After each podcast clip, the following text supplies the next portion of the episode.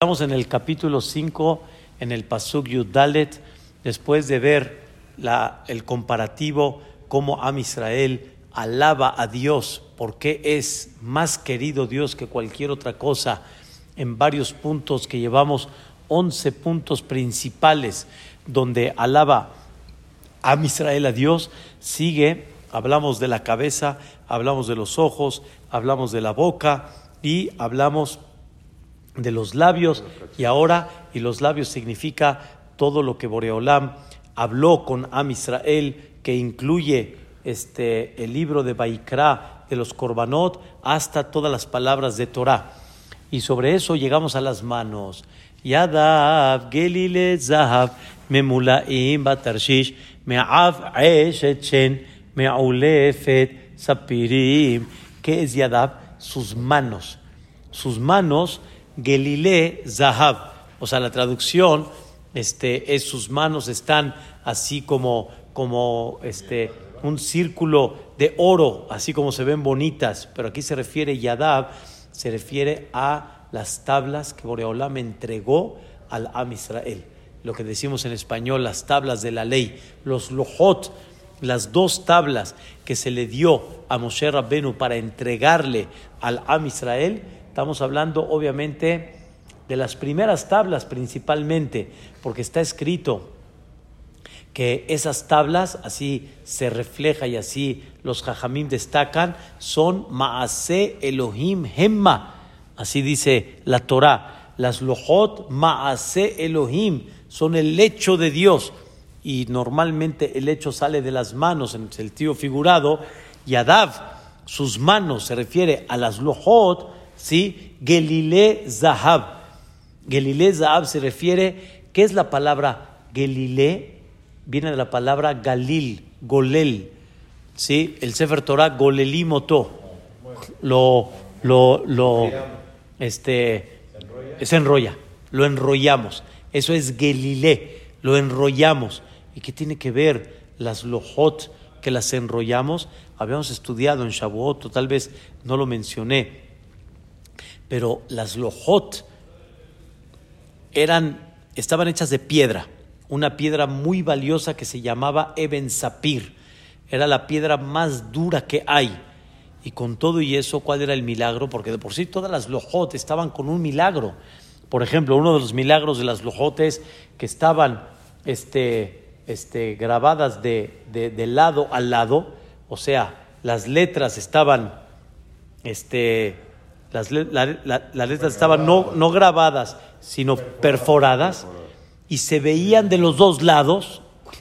Y aparte de eso, hay una letra o dos que si tú la perforas, no hay forma que la puedas ver, la mem sofit. La mem sofit es todo un cuadrado y por en medio tiene, ¿me entiendes? ¿Cómo, cómo mantienes esa parte de en medio de la mem sofit para ver la mem sofit? Entonces, esa parte estaba colgada milagrosamente. O sea, todos los lojot de por sí eran un milagro. Uno de los milagros que muchos no saben de los lojot es que se, se, enrollaban. Se enrollaban como si fuera una meguila. Ese era el milagro. Como hemos explicado, para Dios no hay piedra ¿sí? y naturaleza. Esa piedra es piedra y en ese mismo segundo es como si fuera un pergamino que se enrolla. Niglalim quemó Megilat Klav Bederejenes, así trae el Midrash. Por eso dicen Yadav Gelile. O sea, Gelile quiere decir se enrollaban. Gelile Zahab significa que los lojot eran muy agradables y eran, o sea, tenían un resplandor increíble como el oro, así como el oro, el oro natural ilumina y tiene un, aspecto muy llamativo. Así tenían las lujot. Y es lo que dice Gelile Zahab. ¿Cuántas lujot eran? Dos. ¿Cuántas tablas eran? Dos. ¿Cuánto estaba escrito en cada tabla? Cinco. Cinco mandatos y cinco mandatos. Es Yadaf. También se considera la mano. En cada mano cinco dedos, dos lojot, cinco y cinco y por eso también le llaman Yadav. Yadav es como las dos tablas son como las dos manos donde en ellas, escuchen bien, Memulaim Betarshish.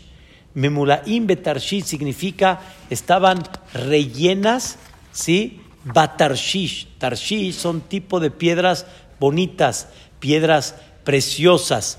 O sea, que así como la mano de la mujer lo que refleja es el anillo y, la pulsera y eso, los lujot estaban, estaban rellenas de los diez mandamientos.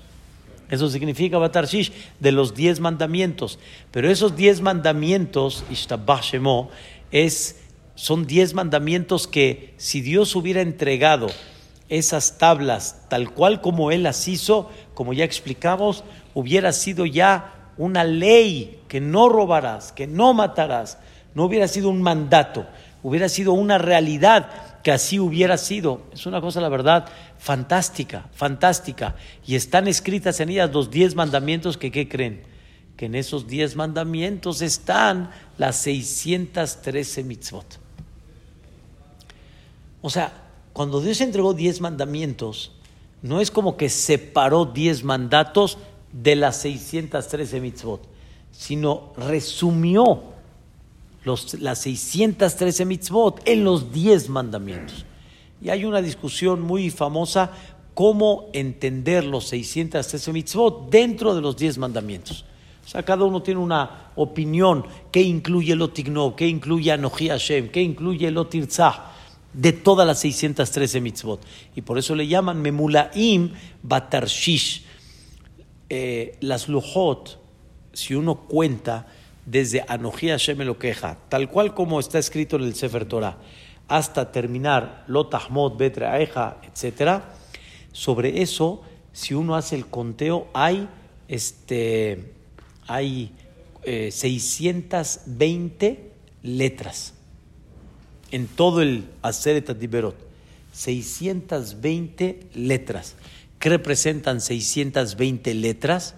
613 mitzvot y 7 mitzvot que posteriormente Jajamim este, dictaminaron en el Am Israel, como por ejemplo Netilat Yadai, Mikra Megillah, etc. Entonces, esto es lo que representan las dos lojot dentro de los diez mandamientos. Ahora vean cómo sigue. Me'av, hablamos ahora de las manos, ahora nos bajamos. Ahora acá vamos a hablar, me'av. ¿Qué es me'av? Toda la parte digestiva, todo el aparato digestivo, el estómago, me'av. ¿Sí? O sea, toda la parte de en medio. Me'av, aeshet me'ulefet sapirim. ¿Qué es me'av? La parte de en medio. Aeshet shen me'ulefet sapirim. ¿Qué es aeshet shen? Es, una, es un pedazo de marfil. El marfil era utilizado como algo bellísimo. Era utilizado, creo que hasta el día de hoy, pero no sé, tengo mucho que no veo algo, algo así tan. ¿Tú has visto hacer algo ya de marfil? Ya tengo. Eh, ahorita está prohibido, ¿sí? Pero antes. ¿Mandé? Sí, lo ven ya feo. Pero antes, antes, este este, así era, era, era, era, sí, era, era, era un marfil que, por eso dicen, eh, un pedazo de marfil me'ulefet, que estaba este, bien pulida y estaba bien arreglada con sapirim, con piedras así bonitas. Aquí dicen en los comentaristas que los ricos y los reyes en aquella época, ¿sí? hacían este, este, hacían este, eh, donde ponían su espada, lo, hacían así de marfil, tipo donde guardaban la espada, lo hacían así de marfil y por fuera le ponían así cosas muy bellas. Piedras preciosas manifestando el poder, digamos, y la riqueza que ellos tenían. Ahora, ¿quién es ese Meav? O sea, está bien, ya, el aparato digestivo, o sea, la parte del medio. Ahora estamos en el estómago. ¿ok? En la parte del estómago. Me'av, a ese chene, muy bella como el, como el diente del marfil. ¿Qué, a, quién te refieres? Entonces, una explicación que dice Rashi dice que se refiere al libro de Vaikra. al libro de Baikra.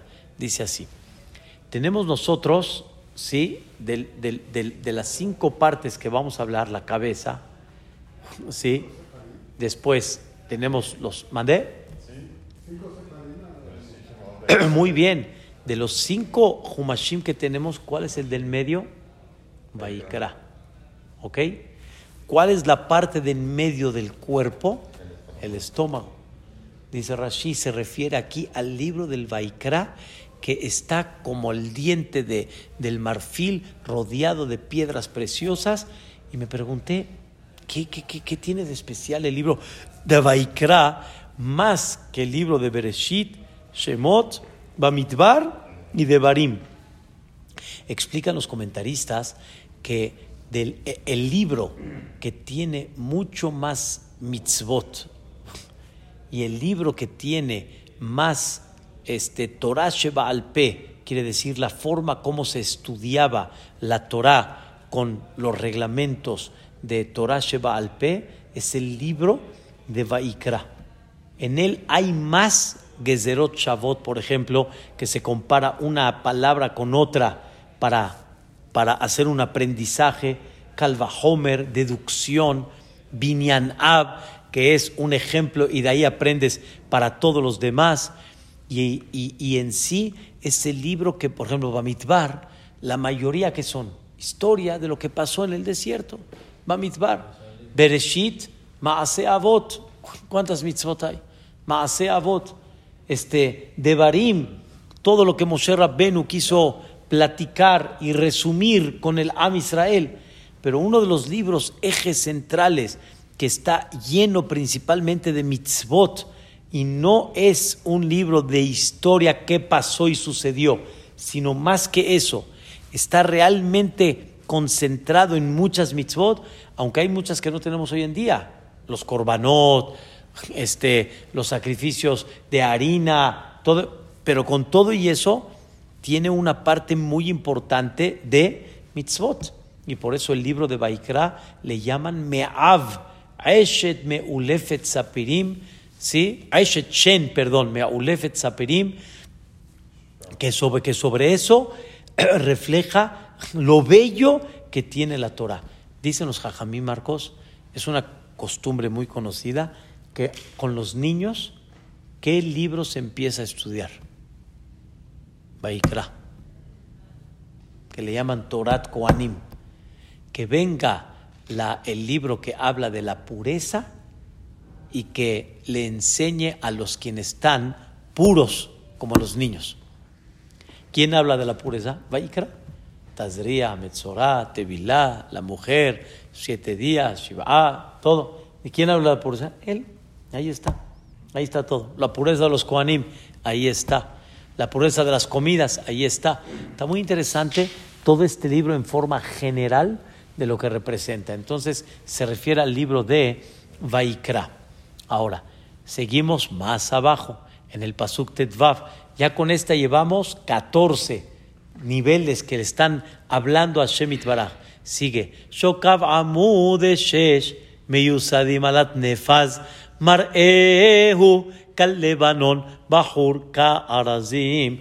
Ahora vamos a hablar de las piernas, ¿sí? De la parte del muslo hacia abajo.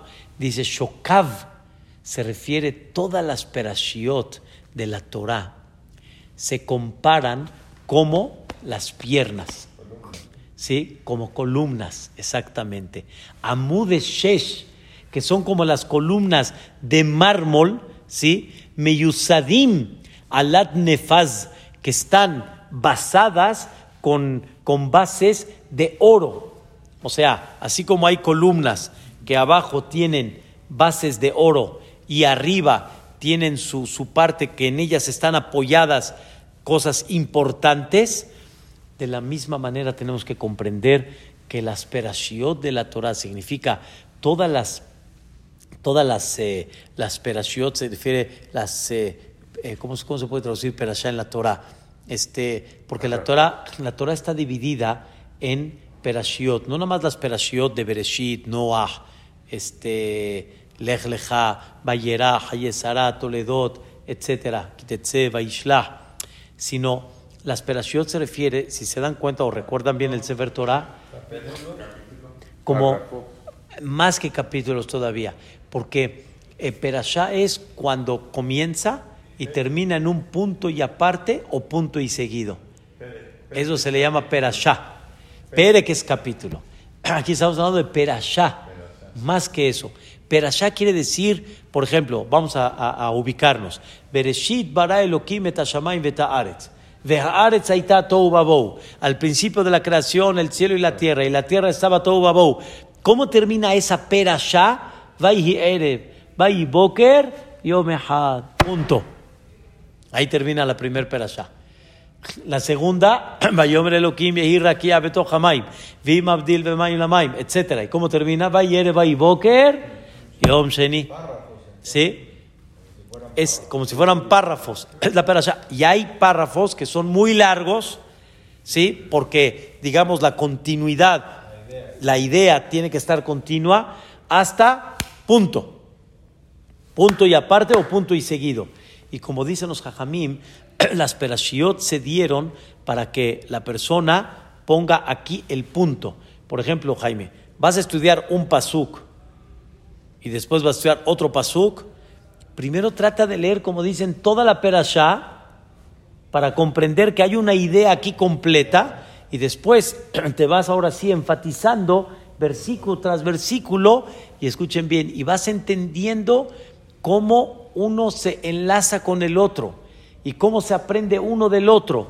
Todas estas perashiot son como Amudeshesh, son como las columnas que en ellas tú puedes basar, en ellas tú puedes poner algo encima, tú puedes construir. Ese es el concepto. Y se, se refiere a las perashiot de la Torah. Dice, por eso dice, Shokav Amudeshem Yoselimat Nefaz. Ahora, Mar'ehu Kalebanon Bajurka Arazim. ¿Qué es Mar'ehu? Marcos, Mar'ehu. Tu, tu, tu, eh, tu eh, no, Mar'ehu es este, tu, tu rostro, su, su, su figura. Mar'ehu. ¿Qué quiere decir? La Torah, que es la que se presenta delante de aquellos que estudian. O sea, ¿cuál es el mar'e de la Torah? ¿Cuál es la figura de la Torah que se está presentando delante de aquellos que estudian? Calebanón. ¿Qué es Calebanón? Dice, como, los, como, lo, como la tierra de Lebanón que está llena de, de vegetación, de flor, de, ¿cómo se llama? De árboles. O sea, quiere decir, hay de todo. No conozco exactamente Eretz al Lebanón y por qué lo comparan a Eretz al Lebanón, pero que tiene todo tipo en, en, en ese bosque, vamos a llamarle. ¿Eh? Puede ser que sea Líbano, así se ve, pero hay que ver cuál es Eretz al Lebanón, que, este, que tiene una, una cantidad de árboles increíbles. El Líbano tiene, tiene, Sí, sí, sí, no sabía. Líbano tiene- y que tienen una como una montaña, eh, que es una belleza. A mí Moisés es lo me contaba. Sí, y que tiene, tiene todo esto, árboles. Ah, eh, ahí está. Ahí está. Si entiendes, David, Eretz al Lebanón, que está llena y ves de todo tipo, como dicen, igualmente el que estudia la Torah, la Torah se le presenta a la persona con muchas caras, con mucha figura. O sea, quiere decir, encuentra en la Torah de qué? De todo. Está escrito en la Mishnah en Pirkei Avot, Afojba, ba Afojba, de Kulaba. O sea, tú dale vueltas a la Torah y dale vueltas y vas a encontrar en ella qué? Todo. Todo vas a encontrar. Más profundo todavía, Boreolam, el mundo lo creó bajo la Torah. O sea, quiere decir, no después de que hay carne y leche, Boreolam puso una regla que no se coma carne y leche, sino la Torah como habla de la carne y de la leche, por eso hay carne y leche. O sea, todo lo que hay en el mundo es la maqueta que es la, es la Torah. Entonces, por lo tanto, en ella vas a encontrar todo. Solo que hoy en día necesitamos de los libros externos para entender muchas cosas de la Torah. Pero si tú quieres encontrar, por ejemplo, matemática en la Torah, hay. Pero el problema es que como no estudias matemática, por eso no entiendes. Pero con la matemática se entiende porque ahí está, nada más entenderías, de ahí sacarías el pi 3.1416, lo sacarías de ahí, está en la Tzuka. O sea, de ahí sale todo. Y aparte de eso, está muy interesante, la Torah se compara al higo. Tena, ¿sí? Este, eh, perdón, eh, ¿cómo dice el pasuk? Eh, se me fue. Ahorita les digo, en, en, la Gemara el Masejet, este, Erubín, la Gemara compara la Torah a, al árbol de higo. ¿Qué tiene de especial el árbol de higo? Es una cosa que lo estudié hace muchos años también. El árbol de higo no maduran todos los frutos en la misma época, al momento, sino empieza a madurar uno, después madura otro, después madura otro, después madura otro. Quiere decir que siempre vas a encontrar en el árbol de higo un fruto nuevo, vamos a llamarle, un fruto maduro. O sea, no todo de un, de un momento y terminó, sino siempre vas a encontrar. Dice exactamente igual los que estudian Torah, siempre van a encontrar en, en ella algo nuevo. Y nunca vas a dejar de encontrar algo nuevo dentro del estudio. Por eso, una persona que vio y conoció a Jajam yo me acuerdo cuando, cuando llegó Jajam a México por primera vez, que estaba Hamasher como Rabba, Rab, Rab, de Maguen David. Me acuerdo cuando llegó, Hajam Shabbat se acercó y me dijo, es que no sabes lo que sabe. Yo era chiquito, pero él me dijo, no sabes lo que sabe, sabe todo. Así me dijo, Babli, Jerusalén, Tosefta, Shulchan todo, sabe todo, todo. Yo dije, ¿qué? yo dije, ¿qué quiere decir saber todo? Lo tenía todo de memoria, memoria, memoria. Entonces llegó una vez el ministro de Economía, escuche eso Gastón, llegó el ministro de Economía con, con, con Badía por un tema y vio en su casa los libreros tan grandes que tenía. Así, libreros, libreros, libreros, libros de abajo hasta arriba. En eso le dice, el, el Sara le dice a Jamo Badía, ¿a poco? Ya los leyó todos. Ajamo Badía, con mucha humildad, le dijo: agarra el libro que quieras, sin que yo vea. O sea, yo voy a seguir, agarra el libro que quieras.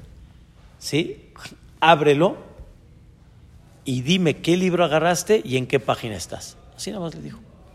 Agarró un libro, lo abrió, le dijo qué libro era, en qué página está y le empezó a decirle el libro de memoria. De memoria, tenía Jamo tiene una mente, fotográfica. Sí, una mente y se cayó. Sí, en un libro. Ajá. Se, quedó ahí arriba y, en eso, ¡pum! Eso, y ¡pum! se cayó. Pero Badía, su mente fotográfica era. Entonces, mucha gente decía, ¿cuánto más puede saber? ¿O cuánto más valer? Porque no es de que eran libros nuevos. Otra vez la quemará y otra vez. ¿Cuánto más? Siempre vas a encontrar algo nuevo. Por eso dice Mar Ehu Kalebanon. Increíble. A todos aquellos que estudian Torah. Y a eso termina. Bahur Ka'arazim. Bahur Ka'arazim significa este, este, así como los árboles de Lebanón son de cedro, creo, y son los mejores que hay. No sé si como tipo el, de cedro, así bien, bien, el mejor que hay. Igualmente también la Torah es el mejor, como dice, negocio, como la mejor madera de este al Lebanón. O sea, no hay una cosa mejor que inviertas en ella. Ahora vean qué cosa tan increíble. Después de esto, viene este, ese es el concepto que se le llama metikuta Torah. Metikuta Torah quiere decir la, la dulzura que tiene la Torah. Ahora vean, por último, ya estudiamos acá la cabeza, los ojos, la- los cachetes, la boca, las manos, el estómago y los pies. Ahora regresamos. Haiko mamtakim bejulo mahamadim. ¿Qué es haiko? Las palabras de Torah, porque es el, es el, el- el- cachete. Las palabras de Torah que Boreolam me enseñó, mamtakim, son dulces son dulces, son como la miel. Pero dicen que hay algo increíble que tiene la miel. No hay algo tan dulce, hablando de naturaleza, como la miel. Y la miel, ¿qué tendencia tiene? ¿Qué naturaleza tiene la miel? La miel, su naturaleza es que si tú metes algo adentro de la miel, en un tiempo se convierte eso mismo en miel. O sea, déjala adentro y con el tiempo, la miel natural la va a convertir en miel. ¿Sí? Que se junta con la miel se le. ¿Sí?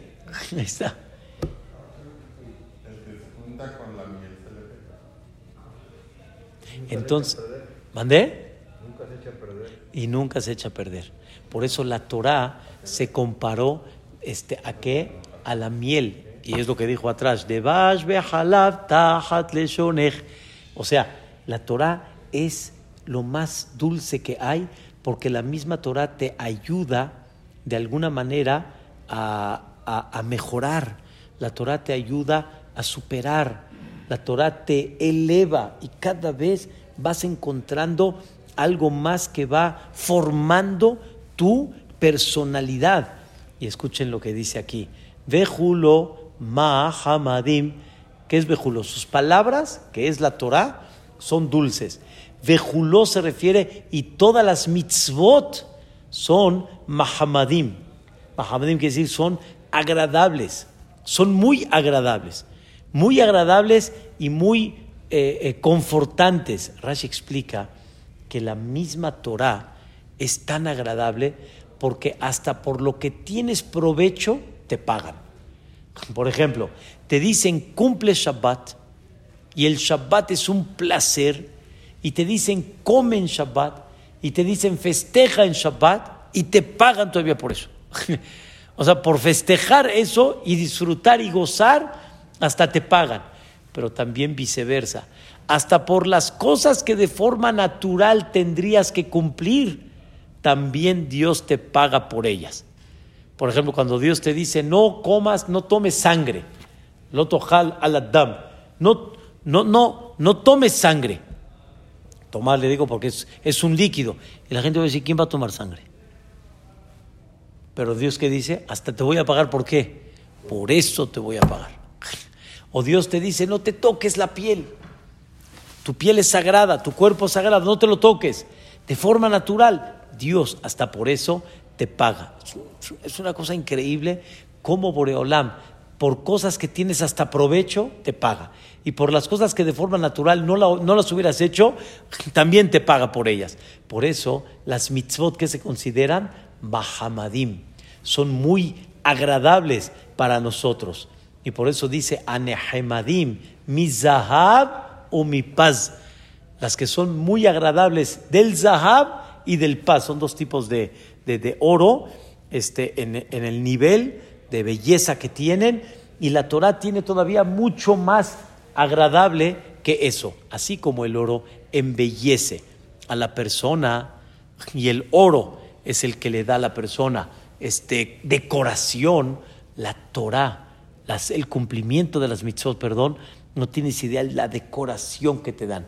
Entonces son dos cosas, el estudio de la Torah por un lado y por otro lado el cumplimiento de las mitzvot. No hay una cosa más bella que la, la mitzvah que te embellece y no hay una cosa más dulce cuando estudias como el estudio de la Torah. Estas son las 18 cosas. Y sobre eso que termina el pasuk, Zedodi, Bezerre'i. Me preguntaste por qué me, vuelvo loco por mi Dios. Zedodi Bezerre'i. Este es mi Dios y este es mi querido Benot Yerushalayim. Ustedes, las naciones del mundo. ¿Cómo preguntamos? Yani,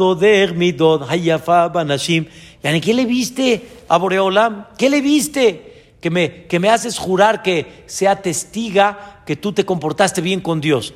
¿Qué le viste? ¿Cómo que qué le vi? ¿Cómo que qué le vi? Le vi que Boreolam es emblanquece. Le vi que Boreolam es rojo, hace juicio aquel que se mete con Am Israel. Vi que Boreolam está rodeado de malajim, que son los que hacen todo lo que Boreolam quiere, manda mensajeros y hace todo. Número cuatro, cómo Boreolam en su primer mandato me enseñó lo importante que soy al sacarme de Egipto. Cómo Boreolam en esa Torah puso coronitas, ¿se acuerdan? Estamos resumiendo las coronitas de la Torah. Y cómo las letras de la Torah son qué? Negras, negras encima del blanco que tienen un sentido, pero hay algo mucho más profundo todavía. Sus ojos están mirando a qué? A los Bateknesiot y Batemidrashot. Habíamos hablado que Akadosh Baruj Shemo eh, tiene en su Torah todos los juicios que quedan claros, que esos Rohatzot Behalab. Habíamos hablado de forma increíble cómo Boreolam, sus ojos están bien colocados, que mira todo lo que sucede y todo lo que pasa y supervisa todo lo que hay en el mundo. Habíamos hablado que sus, sus cachetes y su boca que nos sacó a Seretat Diberot, cómo se llenó el mundo de qué? De, de, perfume. O sea, no tienes idea lo que yo he visto de él. A Israel está hablando. Y sus palabras, que son las palabras de Torah, cuánto y a dónde pueden llegar. Hoy lo que estudiamos, sus manos, que, que representan las tablas de la ley, cómo están llenas de decoración que son Asereta Diberot, la parte de en medio que se refiere al libro de Baikra, todo lo que tiene y todo lo que nos enseñó, lo, más abajo, el número 15, Shokav, la, la, base de Am Israel son todas estas perashiot de la Torah, que son una base para poder apoyarnos en ella y de ahí construir. Marehu, su, su figura a la gente que estudia encuentras de todo como la tierra de Lebanón y está este, con lo máximo como esa madera de cedro, ¿sí? Y es, la Torah es lo máximo de cualquier otra cosa que te puedas ocupar de ella. Y al final, Haikomam Takim, que es la 18, o sea, las palabras de Torah son tan dulces y sus mitzvot son tan embellecedoras que por eso Zedodi Bezerre'i Benot Yerushalayim. Este es mi este es mi querido, este es mi compañero. Benot, como estudiamos, Benot es, eh, en, Ah, pero aquí todo Shira Sherim está hablando sobre Benot, o sea, hablando de las naciones. Así como Am Israel en una nación como la mujer, igual también Benot y Benot Yerushalayim, como ya explicamos que en un futuro todas las naciones van a ser tipo la el eje central de la capital del mundo que va a ser Jerusalén. Entonces, con esto terminamos el capítulo número 5 y vamos a empezar el camino número 6 en la cual este, los Goim van a, eh, ¿cómo se llama? Knitim, quieren este, indignar al Am Israel por el binyan del Betamigdash. Aquí estamos en la destrucción del primer Betamigdash. ¿Se acuerdan? Ya estudiamos que no hizo caso, Dios les tocó la puerta, no, que estoy dormida, que cómo me voy a vestir, que... y cuando ya quiso abrir la puerta, el Dios ya se fue y destruyó el Betamigdash. Ahora vamos a ver el sexto capítulo, cuando Am Israel quiso construir el segundo Betamigdash. Y sobre eso vamos a ver, Anna halagdo de Hayafa Banashim. O sea, Anna quiere decir, ¿a dónde te fuiste, Boreolam? Anna halagdo de Rubakshe, no, ¿No vas a anhelar que estemos contigo? Eso va a ser lo que vamos a estudiar mañana. ¿Ah? Todo, todo Shira Shirim es una profecía que hizo Shelomo Amelech de Am Israel que está anhelando que regresemos a como estábamos antes, en la época de oro, que va a ser cuando llegue el Mashiach Tzidkenu.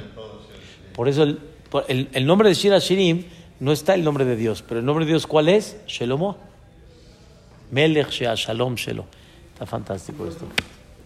Dodino, Dodino es, es, una expresión hacia Dios, pero es como decir Hashem, es como decir el Todopoderoso, pero el nombre, nombre real es Shelomo. שיר השירים אשר לשלמה. מלוך אדוני לעולם, אמן ואמן. חזק ואמץ.